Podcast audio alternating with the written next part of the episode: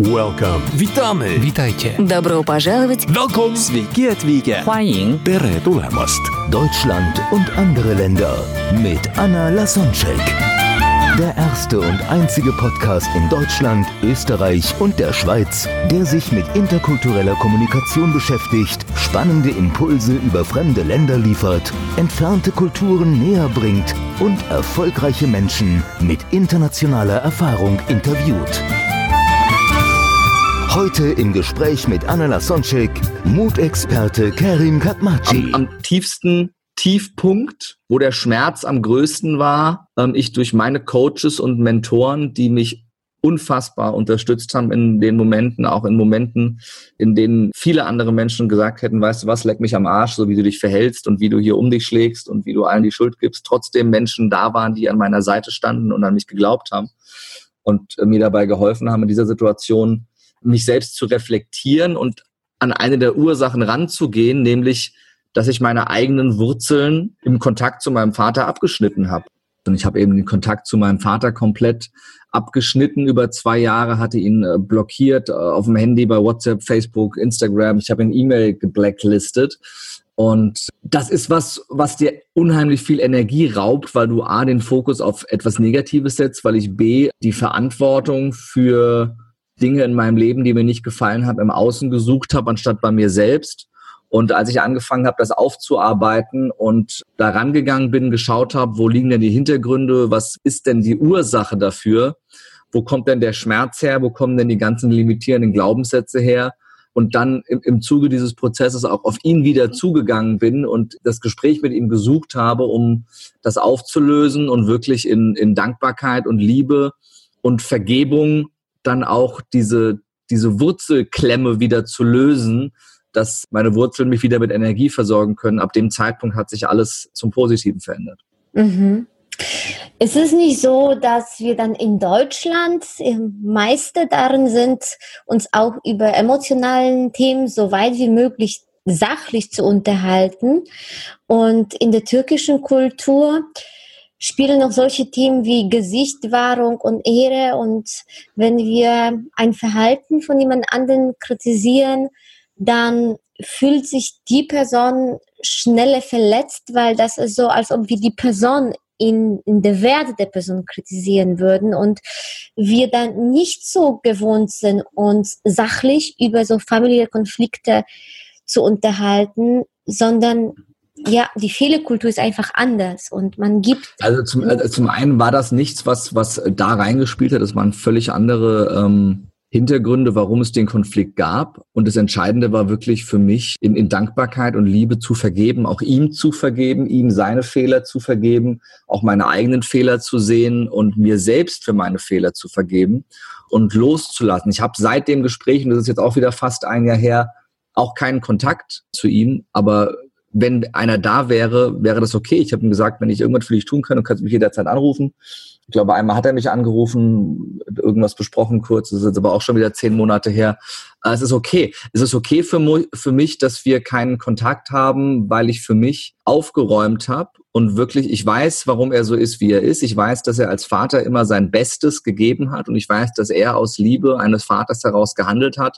Und ich weiß, bei den Fehlern, die er gemacht hat, wenn er es besser gewusst hätte, hätte er es besser gemacht. Genauso wie jeder, der einen Fehler macht. Wenn er es besser gewusst hätte, es besser gemacht hätte. Und das zu sehen, macht es einem generell einfacher zu vergeben, vor allem auch sich selber, weil auch du, wenn du was falsch gemacht hast, wenn du es besser gewusst hättest, hättest du es besser gemacht und du weißt es jetzt besser, aber du wusstest eben zum Zeitpunkt dessen, wo du etwas falsch gemacht hast, nicht besser. Sonst hättest du es ja besser gemacht. Ja, und wir verstehen das, das, unsere Liebe rückwärts und wir haben definitiv. das hat, das, das, das, das gemacht, was wir konnten. Ja das hat in dem Moment gar nichts mit, mit für anderer Mentalität oder Kultur oder Ehrgefühl oder Stolz äh, zu tun. Das, und ich glaube, also generell ist es totaler Quatsch. Du kannst ein emotionales Thema nicht sachlich besprechen. Das ist einfach unmöglich. Und das ist einfach nur eine blöde Floskel, aber das funktioniert nicht. Vor allem nimmst du äh, dem, dem Streitthema ja die Substanz, wenn du ein emotionales Thema hast, das du sachlich besprechen willst. Du musst ein emotionales Thema emotional besprechen, weil es geht ja da nicht darum, was passiert ist, sondern darum, wie sich die beteiligten Personen dabei gefühlt haben. Und dann muss ich auch über die Gefühle reden und kann nicht auf der Sachebene kommunizieren. Das ist totaler Quatsch. Ja, ähm, da bin ich deiner Meinung. Und trotzdem höre ich oft in Deutschland solche Sätze. Ich bin nicht im Kindergarten in Deutschland gewesen, aber oft höre ich, dass schon von Kindergarten an den Kindern beigebracht wird, ja, bleib zur Sache, drück dich klar aus. Oder, oder auch in Unternehmen hören wir sowas wie, ja, jetzt lass uns nicht durch Emotionen führen, jetzt es ist ja, das wird definitiv oft gesagt. Ich, weil ich würde mein Kind erstmal aus diesem Kindergarten nehmen, aber das ist ein anderes Thema. Es ist ja Quatsch, weil der Mensch wird ja durch Emotionen geleitet. Alles in unserem Leben ist angetrieben durch, durch Emotionen. Die Ereignisse, die um uns herum passieren, führen zu Gedanken, die wir uns machen über unsere Wahrnehmungskanäle. Nehmen wir wahr, was passiert und mit unseren Gedanken interpretieren wir das, was passiert ist, positiv oder negativ. Und diese Interpretation führt zu einem Gefühl, zu einem positiven oder einem negativen Gefühl. Und aufgrund dieses Gefühls handeln wir. Wir handeln immer auf Basis von Gefühlen. Nichts in deinem Leben passiert ohne Emotionen. Jede Handlung, die du durchführst, die du ausführst in deinem Leben, basiert auf einer vorherigen Emotion. Von daher ist also ist rein kommunikationspsychologisch diese Aussage Quatsch und es ist auch Käse, äh, das zu versuchen. Das Entscheidende ist ja, dass du nicht emotional überreagierst, so nach dem Motto war zwar taktisch unklug, aber emotional notwendig. Das ist dann wieder dieses innere Kind, das sich im Sandkasten angegriffen fühlt, weil ihm jemand das Förmchen weggenommen hat und als Gegenzug schlägst du von dem anderen die Sandburg kaputt. Das ist Quatsch. Aber rede doch mal über die Gefühle, rede doch mal nicht über die Sache, sondern rede doch mal darüber, wie fühlst du dich denn bei dem und dem Sachverhalt? Was macht das denn mit dir? Und wieso fühlst du dich so? Und was können wir denn verändern, damit du dich besser fühlst? Und sprich darüber, wie fühle ich mich denn? Wie habe ich mich denn dabei gefühlt? Das ist auch was völlig anderes, wie wenn ich dir sage, Anja, dein Verhalten ist total scheiße. Weil in dem Moment ist es ja ein Angriff auf dich, dass ich dein Verhalten kritisiere. Die Aussage ist eine völlig andere, wenn ich sage, Anja, dein Verhalten fühlt sich für mich scheiße an. Das ist eine komplett andere Aussage, weil ich kann nicht pauschal behaupten, dass dein Verhalten scheiße ist, ähm, weil es ist ja meine subjektive emotionale Wahrnehmung. Ich kann sagen, für mich fühlt es sich schlecht an. Ja, ich würde sogar genau noch einen weiteren Schritt gehen und dann die Gefühle ansprechen. Das heißt, ich fühle mich zum Beispiel verletzt oder ich fühle mich Richtig. irritiert oder ich fühle mich unsicher, wenn du das und das machst. Ja? Definitiv. Das ist was, was, was, was, was ich beigebracht bekommen habe durch meine Coaches, bei meinen Emotionen anzufangen, meine Emotionen zu kommunizieren, ohne daraus einen Angriff oder latenten Vorwurf gegenüber dem anderen zu machen, der mit seinem Verhalten diese negativen Emotionen mit ausgelöst hat. Aber letzten Endes ist egal, was im Außen passiert, sind es immer unsere Gedanken und die Interpretation, die wir dem Außen geben, die zu positiven oder negativen Gefühlen führen. Wenn dein Chef dich kündigt, wie fühlst du dich, gut oder schlecht? Ist die Frage, wie interpretierst du es? Du fandest deinen Job eh die ganze Zeit scheiße und dein Chef ist ein Arschloch. Vielleicht also warum sollst du es negativ? Warum sollst du es negativ interpretieren? Sei froh, Zeichen des Universums, du darfst jetzt was anderes machen. Dein Partner verlässt dich, du kannst jetzt sauer sein und es negativ finden und die die nächsten Jahre denken, oh mein Gott, ich werde einsam sterben, obwohl ich erst 30 bin. Oder du fragst dich, was habe ich denn falsch gemacht und was kann ich zukünftig besser machen, dass mein Partner mir nicht mehr wegläuft und kannst es positiv interpretieren. Das heißt, ne, die, die Interpretation der Ereignisse und die damit verbundenen Gefühle liegen bei dir und auf diesen Gefühlen basiert eben wieder das, was du tust. Und auf dem, was du tust, basieren die zukünftigen Ereignisse und Ergebnisse in deinem Leben. Das heißt, deine Gedanken erschaffen letzten Endes deine Realität. Das würde jetzt zu weit gehen, das zu vertiefen, aber wir können an den Emotionen nicht vorbei, das will ich damit sagen. Und die Emotionen sind das alles Entscheidende. Und um den, den Schwenk zu deiner Frage zu kriegen, ob die Deutschen, ob das nicht besser ist, dass die Deutschen manchmal sachlicher sind, nee, das ist überhaupt nicht gut, dass die Deutschen nicht, nicht in der Lage sind, über, über ihre Emotionen zu reden. Das würde vieles einfacher machen. Dass die, die türkische Kultur oder oftmals eine, eine südländisch geprägtere Kultur ähm, oftmals empfindsamer reagiert, was das Thema Stolz, Kränkung des Egos und so weiter angeht. Das, das ist ja ganz krass ähm, kulturell bedingt.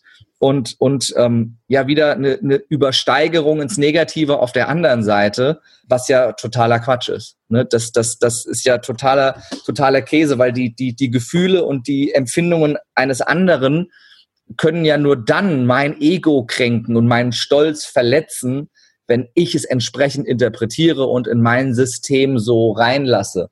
Und das hat ja ganz viel mit, mit äh, kultureller, mit kultureller äh, Prägung zu tun und, und etwas, das, das ja Genau, wir lernen durch Beobachtung. Wir Richtig. haben gesehen, wie unsere Eltern handeln, äh, handeln und unbewusst machen wir es nach. Und es ist schön, wenn genau so jemand wie du oder ich, der zwischen Kulturen aufwächst, beide Extreme kennen, sich dessen bewusst zu werden, was mag ich an der Kultur, was mag ich an der Kultur und teilweise auch damit zu jonglieren oder dann die goldene Mitte-Auslösung für sich herauszufinden oder mal in eine Richtung oder in andere Richtung zu reagieren. Du hast das Thema Emotionen angesprochen und du bist ja Experte zu dem Thema Mut. Und wir können aus jeder Situation lernen, wie du gerade aus, aus deinen Höhen und Tiefen gelernt hast. Wie kam es dazu, dass du dich gerade für dieses Thema entschieden hast? Welche Ereignisse gab es äh, noch in deinem Leben oder wie kommst du überhaupt auf das Thema? Ja, das ist ähm, zum, zum einen äh, die Erfahrung in meinem Leben familiär zweimal die mutige Entscheidung getroffen zu haben, nicht den Weg zu gehen, den, den mein Vater für mich gesehen hat, was ich für sehr mutig, was sehr mutige Entscheidungen waren und was das mit geprägt hat. Vor allem aber waren es die Momente, wo ich nicht mutig war in meinem Leben und wo meine limitierenden Glaubenssätze und meine Ängste mich von der richtigen Entscheidung abgehalten haben. Und das waren, das war zweimal in meinem Leben, einmal vor neun Jahren und einmal letztes Jahr eine Situation, wo meine Freundin und äh, jeweils die, die Frau, die ich sehr, sehr geliebt habe, schwanger war und aufgrund dessen, dass, dass meine Glaubenssätze mich sehr limitiert haben, ob ich gut genug dafür bin, ob ich das kann, ob ich das stemmen kann, darf, ob ich soweit bin, ob ich mutig genug bin, diesen nächsten Schritt zu gehen, beide Male dazu geführt hat, dass wir dieses Kind nicht bekommen haben. Und ja, dass im Nachhinein die dümmsten und feigesten Entscheidungen waren, die ich in meinem Leben getroffen habe, weil sie eben aufgrund von Ängsten und, und limitierenden Glaubenssätzen entstanden sind, die in mir drin waren und die aufgrund meiner Prägung entstanden sind, ob ich denn gut genug dafür bin, ob ich das darf, ob ich das kann und das als jemand, der als Scheidungskind aufgewachsen ist und dessen sehnlichster Wunsch immer eine eigene Familie war, sich das zweimal zu verbauen aufgrund eigener Limitierung, hat mich in sehr, sehr viele emotionale Achterbahnen gebracht. Letztes Jahr mehr als vor neun Jahren vor neun Jahren ist die Beziehung daran kaputt gegangen. Letztes Jahr zu einem großen Teil auch daran. Und dementsprechend, da das auch ganz, ganz große Entwicklungen bei mir nochmal ausgelöst hat, warum das genau so passiert ist und was ich daraus lernen durfte und das überhaupt erst dazu geführt hat im letzten Jahr, dass ich wirklich an die allertiefsten Tiefen rangehe und diese limitierenden Glaubenssätze finde und auflöse. Also ohne dass das passiert wäre, hätte es das Gespräch mit meinem Vater niemals gegeben im letzten Jahr, dass, dass ich überhaupt erst an diesen tiefsten Punkt gekommen bin, dass der Schmerz so groß wird, dass du es nicht mehr aushält, dass der Schmerz so groß wird, dass du nur noch schreiend durch die Wohnung laufen willst oder mit dem Kopf gegen die Tür schlagen willst, dass du sehr überhaupt erst so weit kommst.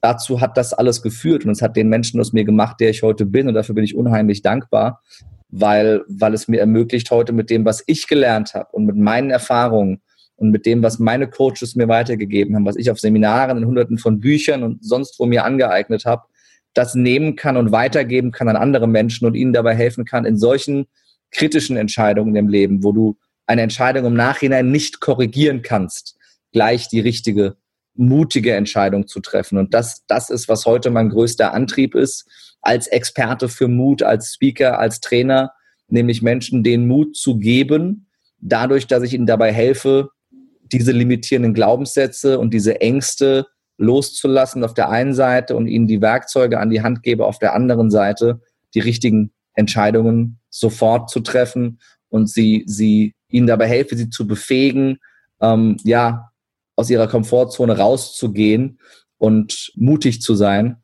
ja, Entscheidungen zu treffen, die ihrem Wesen, ihrem Weg entsprechen, die ihrer, ihren Vorstellungen entsprechen und die nicht durch Ängste, Limitationen Prägungen von außen und Vorstellungen von anderen geprägt sind. Hm. Du hattest gesagt, du bist jetzt dankbar und ich bin dir jetzt auch dankbar für deine Ehrlichkeit und für deine Offenheit.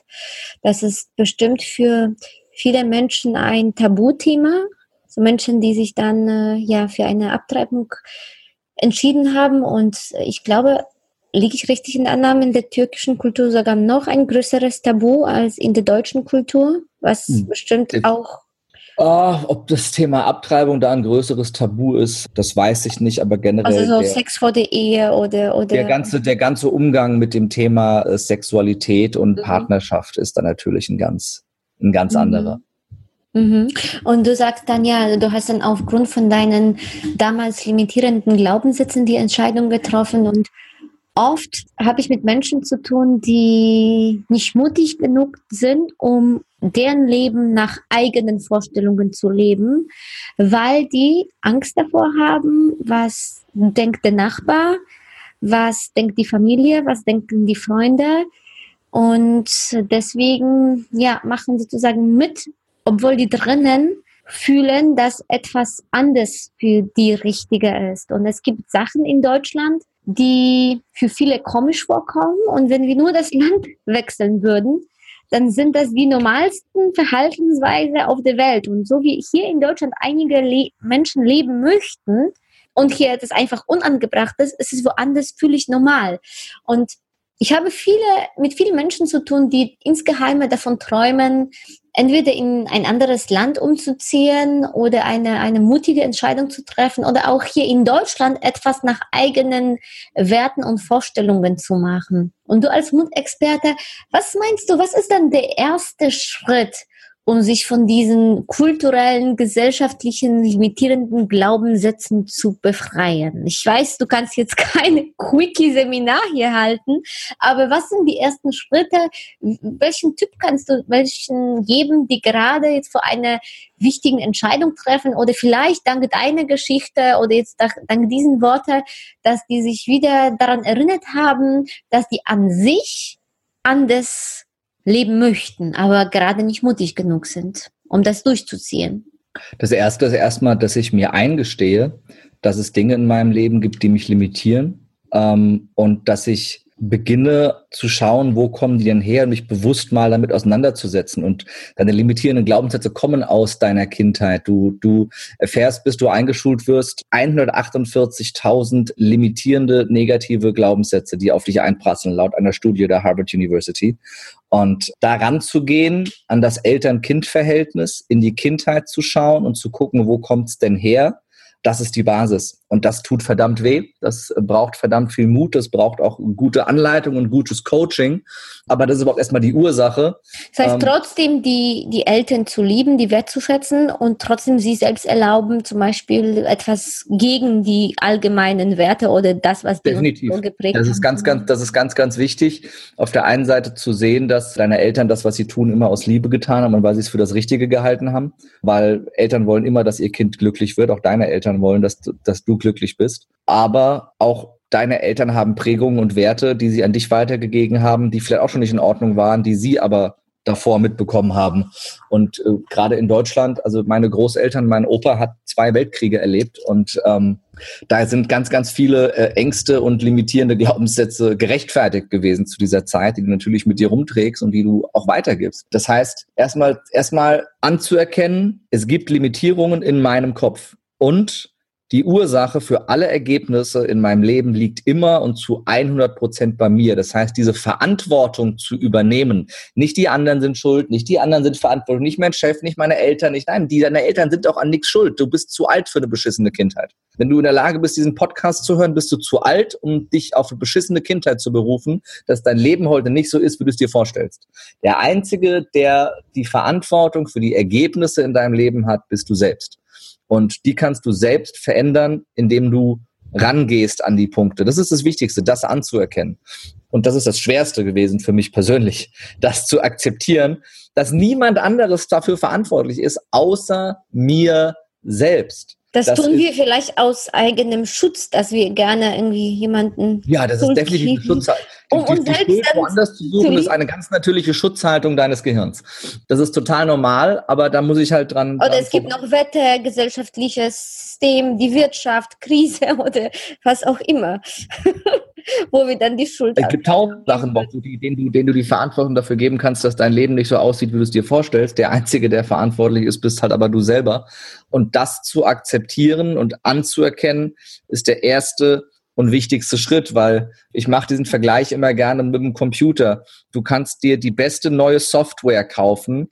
Wenn deine Hardware veraltet ist, dann kannst du sie nicht installieren. Oder du kannst sie vielleicht installieren, sie läuft aber nicht flüssig. Und genauso sind die Software in unserem Leben, sind unsere Fertigkeiten, unsere Fähigkeiten, die wir uns aneignen, in der Schule, in der Universität, Bücher, die wir lesen, Kurse, die wir besuchen, Seminare, die wir besuchen. Du kannst dir die besten Fertigkeiten und Fähigkeiten der Welt aneignen. Du kannst alles über Geld wissen, wie man Geld verdient, Geld vermehrt. Aber wenn deine Hardware als Mensch, nämlich deine Glaubenssätze, dir sagen, dass ähm, Geld den Charakter verdirbt, weil das so in dir drin ist, dann wirst du niemals viel Geld verdienen. Wenn deine Glaubenssätze deinen Fertigkeiten entgegenstehen und ihnen nicht erlauben, ordentlich zu funktionieren, dann wird das niemals zu den Ergebnissen führen, die du dir vorstellst. Das heißt, die Basis dessen, dass all das, was du gelernt hast, funktioniert, ist, du musst mit deinen Glaubenssätzen auch aufräumen. Weil ich glaube daran, dass alles, was du brauchst, um erfolgreich zu werden in deinem Leben, wie auch immer du Erfolg für dich äh, definierst. Das muss nicht immer mit viel Geld zu tun haben. Um erfolgreich zu werden in deinem Leben, hast du bereits alles in dir drin. Es ist alles schon da. Alles, was du machen musst, du musst diesen Fertigkeiten, diesem Wissen erlauben, flüssig auf deiner Festplatte mal zu funktionieren. Und dazu musst du da oben teilweise einmal grundformatieren und neue Hardware, neue Hardware-Bausteine andocken. Das heißt, da müssen ein paar alte Glaubenssätze raus und ein paar neue drauf. Ähm, und, wie, und wie, wie, können wir das machen? Ich kann mir vorstellen, dass das gar nicht so einfach ist, sich selbst das Nee, das, das, das kriegen wir jetzt auch hier in dem Podcast nicht, äh, nicht, äh, nicht unter. Dazu, das, das, du brauchst dafür Coaches und Trainer. Lass dich mhm. coachen, such dir Mentoren, such dir Trainer, geh auf Seminare das, das, das ist nichts, was du komplett alleine hinkriegen kannst. Ich weiß das auch, dass du Seminare anbietest zu diesem Thema. Ich glaube sogar in mehreren Städten Deutschlands.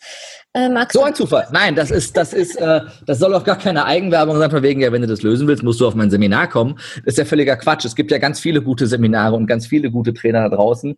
Ich weiß aber auch, das hätte ich nicht für mich hinbekommen, sondern natürlich waren da auch Bücher dabei, da waren Dinge dabei, die ich selbst mit mir ausgemacht habe. Ein, ein großartiges Buch, das ich jedem empfehlen kann zum Thema inneres Kind und Glaubenssätze, ist das äh, Buch Das Kind in dir muss Heimat finden von Stefanie Stahl. Ist für mich das Buch 2017 gewesen, das wirklich mir das Leben gerettet hat. Ich habe das Buch, glaube ich, fünfmal gehört und dreimal gelesen. Also ich kann es wahrscheinlich auswendig mitsprechen. Und die Übungen da drin, die gehen an die Substanz und die bringen dich an deine Grenze aber sie helfen dir dabei, die Scheiße aufzuarbeiten und loszulassen, die dich limitiert. Und wenn du dir dazu gute Coaches, gute Trainer suchst, das eine oder andere gute Seminar besuchst, dann kannst du das auch äh, ganz schnell loslassen. Mhm. Ganz schnell heißt, innerhalb von, von ein, zwei Jahren kannst du da grundlegend aufräumen. Aber das ist nichts, was von heute auf morgen passiert. Ja, das ist Arbeit, Schweiß ja. und Tränen, das sind Schmerzen, die du, die du nicht nur bewusst ertragen musst. Ich sage immer, wenn du, wenn du dich persönlich verändern willst, musst du bereit sein, die Schmerzen zu lieben, weil Wachstum geht immer nur durch Schmerz. Und dementsprechend musst du durch die Schmerzen durch, wenn du wachsen willst. Mhm. Ich weiß, dass auch ein Buch, ein Seminar das Leben verändern kann. Und ich habe schon öfters im Leben die Erfahrung gemacht, dass ich dann ein Jahr später im Nachhinein gesagt habe, wow, das hätte ich mir in vor einem Jahr nicht mal in meinen mutigsten Träumen ausmalen können, wie, wie schön, wie geil das Leben sein kann. Und dann irgendwie vergehen wieder ein paar Monate, Jahre und dann passiert wieder ein Sprung. Aber das, das wäre nicht möglich gewesen ohne Coaches, ohne Bücher, ohne Seminare. Und es ist wichtig, dass jeder gerade das will, was, welches Thema gerade dran ist. Ne? Super, vielen Dank für den Tipp und ich werde deine Seminare und auch das Buch, was du empfohlen hast mit den Übungen zum Selbstmachen auf jeden Fall verlinken. Und wir nähern uns langsam schon dem Ende des Podcasts. Und ganz zum Schluss möchte ich dich fragen, wir haben schon darüber gesprochen, was die Deutschen von der türkischen Kultur lernen können. Jetzt bin ich neugierig, was meinst du, können die Türken von der deutschen Kultur lernen? Und äh, mit anderen Worten, Worauf bist du dankbar, dass du gerade in Deutschland geboren bist? Äh, was sind so Sachen, wo vielleicht die Deutschen oft vergessen, das zu schätzen, zu wissen, dass wir gerade hier sind?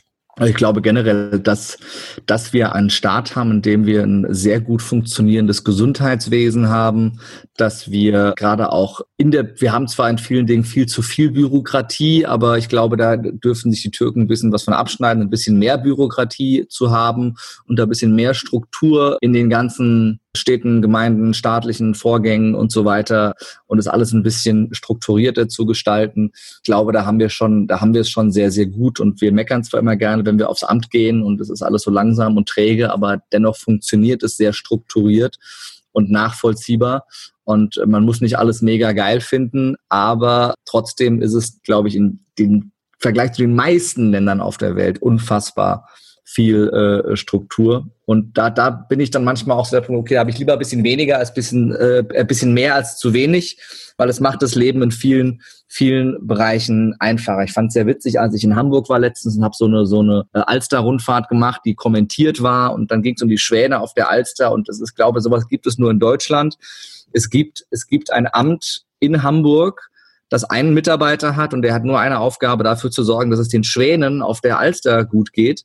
Und dieses Amt heißt, also erstmal, dass es dafür ein Amt gibt, einen Menschen, der dafür verbeamtet ist und dass dieses Amt auch tatsächlich das Amt für Schwanenangelegenheiten heißt. Auf solche Ideen können nur Deutsche kommen. Das ist, das, das, sowas gäbe es nirgends anders. Hätte irgendwer gesagt, du gehst die Schwäne füttern dreimal die Woche und das war's. Nein, in Deutschland braucht es dafür ein Amt für die Angelegenheiten der Schwäne, ein Amt für Schwanenangelegenheiten. Das ist, das ist, dieses Amt drückt die gesamte deutsche Struktur auf Ämtern besser aus als alles andere. Okay, wunderbar. Und, äh, Aber den Schweden geht super in das, Hamburg. Das ist schön. Das ist wunderschön. Und noch von, von deiner persönlichen Erfahrung noch der letzte Tipp, äh, auch für Menschen, die vielleicht türkische Freunde haben oder in, in interkulturellen Beziehungen leben. Entweder so wie deine Eltern oder dann vielleicht du mit, mit deinen Freunden. Gibt es etwas, wo du sagst, da kannst du den Deutschen einen Tipp geben, wenn die gerade jemand aus der Türkei als Freund oder Business- oder Geschäftspartner haben. Äh, Gibt es etwas, wo du sagst, ach, damit könnten die Deutschen punkten und daraus sollten die aufpassen oder das ist einfach so dein Tipp für die Deutschen mit der türkischen Freunden, Geschäftspartner oder in einer türkisch-deutschen Beziehung? Ja, es ist sich nicht so zu Herzen zu nehmen, wenn dein Geschäftspartner ein paar Minuten zu spät kommt. genau diese Lockerheit an den Tag nehmen, die du hast. Und Karim, vielen lieben Dank für deine Ehrlichkeit, Offenheit, für deine persönlichen Beispiele und für das Mutstiften zur Veränderung und zu der Arbeit an sich selbst und äh, Mut dazu, sein Leben nach eigenen Vorstellungen, Vorlieben zu geben. Lieber Anja, vielen Dank für das Interview. Bis bald, ich freue mich. Bis dann, tschüss. Welcome. Witamy. Witajcie. Добро пожаловать. Welcome. Sveiki atvykę. 欢迎 Tere tulemast. Deutschland und andere Länder mit Anna Lasonczek. Der erste und einzige Podcast in Deutschland, Österreich und der Schweiz, der sich mit interkultureller Kommunikation beschäftigt, spannende Impulse über fremde Länder liefert, entfernte Kulturen näher bringt und erfolgreiche Menschen mit internationaler Erfahrung interviewt.